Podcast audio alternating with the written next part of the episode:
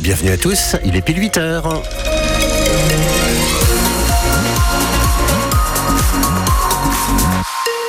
Les infos, c'est avec Jean-Baptiste Marie. Bonjour. Bonjour Eric, bonjour à toutes et à tous. Alors attention, pas de route glissante en raison euh, de ce grand froid arrivé sur l'Orne et le Calvados, mais les difficultés habituelles, notamment sur le périph' canet, en chaussée extérieure de Fleury-sur-Orne jusqu'à Mondeville. Ciel bleu, temps sec mais froid. En effet, euh, ce matin, le mercure descend en dessous de zéro. Ce lundi, il va falloir s'habiller chaudement pour le retour à l'école dans quelques minutes. Moins 5 à 1 degré ce matin, moins 4 à 0 au mieux dans l'après-midi. Et puis prenez la parole aussi ce matin sur France Bleu. Dites-nous s'il est plus difficile qu'avant d'habiter à la campagne, de vivre en zone rurale. Vous témoignez juste après les infos au 02 31 44 48 44.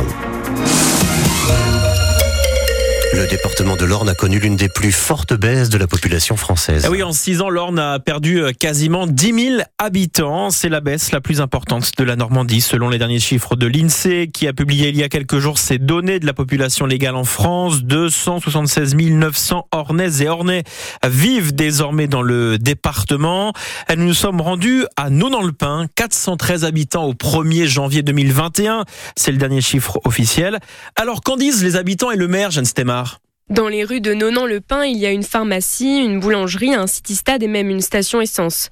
Pourtant, difficile pour le maire Patrick Amélan d'attirer du monde dans sa ville. Des personnes seules, âgées, dans des maisons euh, anciennes. Euh, et puis quand elles euh, décèdent, il n'y a pas beaucoup de personnes qui veulent revenir dans ces maisons-là parce qu'il y a beaucoup trop de travaux à faire. Il y a des maisons qui sont vides depuis 20-25 ans dans, dans, le bourg. Alors ça, c'est pas, c'est pas normal. Malgré tout, Michel et François restent optimistes. Ici, c'est mignon. On a le haras du pain qui est juste à côté. Donc c'est vrai, c'est plaisant. On veut pas que nos villages meurent et on est bien à la campagne. Dans notre commune à nous, on a de la chance, on a un petit peu de jeunes qui viennent d'arriver. Alors espérons que ça va continuer. Stéphanie est boulangère et ne s'inquiète pas non plus. On fait avec. Euh, nous, on est commerçants, donc on essaye de, de faire bouger les commerces justement, puis la commune, mais bon, on n'a pas à se plaindre. Donc niveau commerce, ça va. Pourtant, le maire en fait le constat, la population vieillit. Sur 410 habitants, 130 ont plus de 65 ans. Une année normale à 90 pain, c'est 5 à 6 décès et puis 3-4 naissances. Et là, en 2023, c'était encore plus marqué, quoi. Pour permettre au village de perdurer, un projet de commune nouvelle se prépare pour la fin d'année 2024 avec quatre autres communes du secteur. Et on va reparler de la baisse du nombre d'habitants dans l'Orne avec le président des maires ruraux de ce département, François Carbonel, qui sera notre invité dans 10 minutes sur France Bleu Normandie et France 3.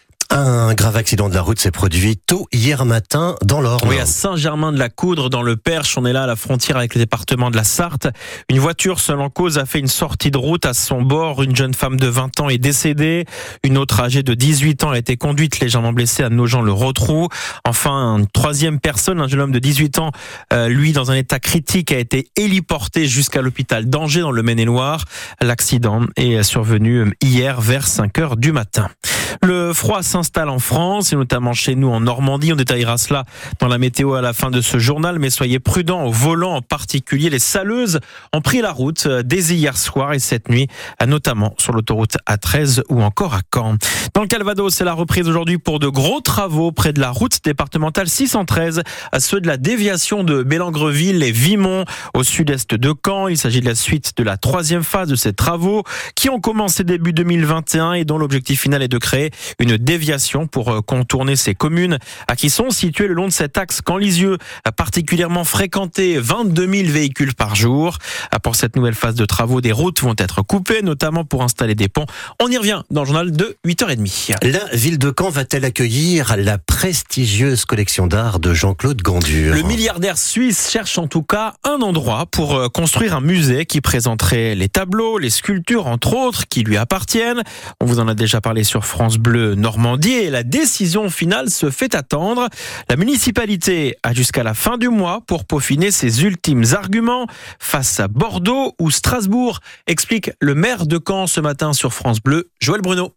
Nous euh, devons effectivement d'ici euh, la fin janvier euh, répondre à un questionnaire assez précis qui, qui fait que compléter ou confirmer déjà un certain nombre d'éléments qu'on a déjà communiqués auprès de la Fondation Gondure, mais donc sur les modalités de cession du terrain, sur les propositions globales du territoire, enfin.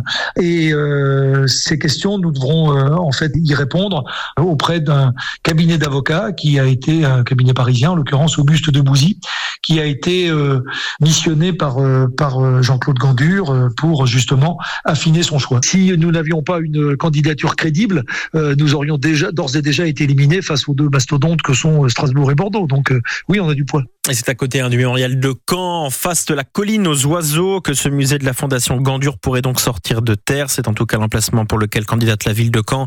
La décision finale est attendue en mars. Toutes les infos sont à retrouver sur francebleu.fr.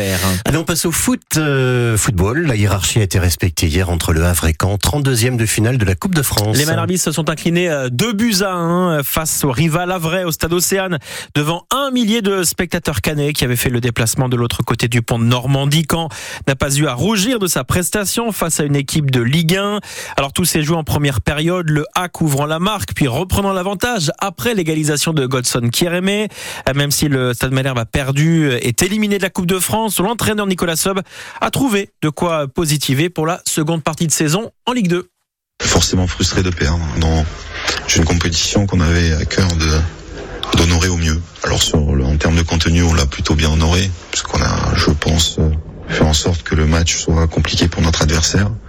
Maintenant frustré parce que j'ai le sentiment que il nous a manqué encore un peu d'agressivité euh, dans des moments clés, notamment sur le deuxième but en, en première mi-temps, et de l'agressivité offensive aussi sur les quelques opportunités qu'on a eues pour pouvoir euh, au moins se retrouver en position de marquer. Je trouve qu'en première mi-temps, on a respecté un peu trop le Havre. Donc ça veut dire que les joueurs en avaient encore sous le pied. Je trouve qu'on manque encore d'agressivité dans les zones d'impact. Je crois sincèrement que ces joueurs ont pris conscience qu'ils ont un niveau euh, très intéressant. Mais je pense qu'ils peuvent aller encore plus loin. Nicolas Seub, l'entraîneur du Stade Malherbe, qui a connu euh, hier sa première défaite depuis qu'il a pris les rênes de l'équipe euh, canaise. On débriefera d'ailleurs euh, cette défaite dans le derby ce soir dans Allo Malherbe, juste après le 18h avec un invité, le défenseur canet Alexandre Coef. Et parmi les équipes qui se sont qualifiées hier pour les 16e de finale de la Coupe de France, il y a le PSG. Oui, le Paris Saint-Germain qui a écrasé les amateurs de Revel 9-0 hier soir. C'est passé également pour Laval, Reims, Toulouse, Lyon ou encore Rennes. Le tirage au sort du prochain tour aura lieu ce soir.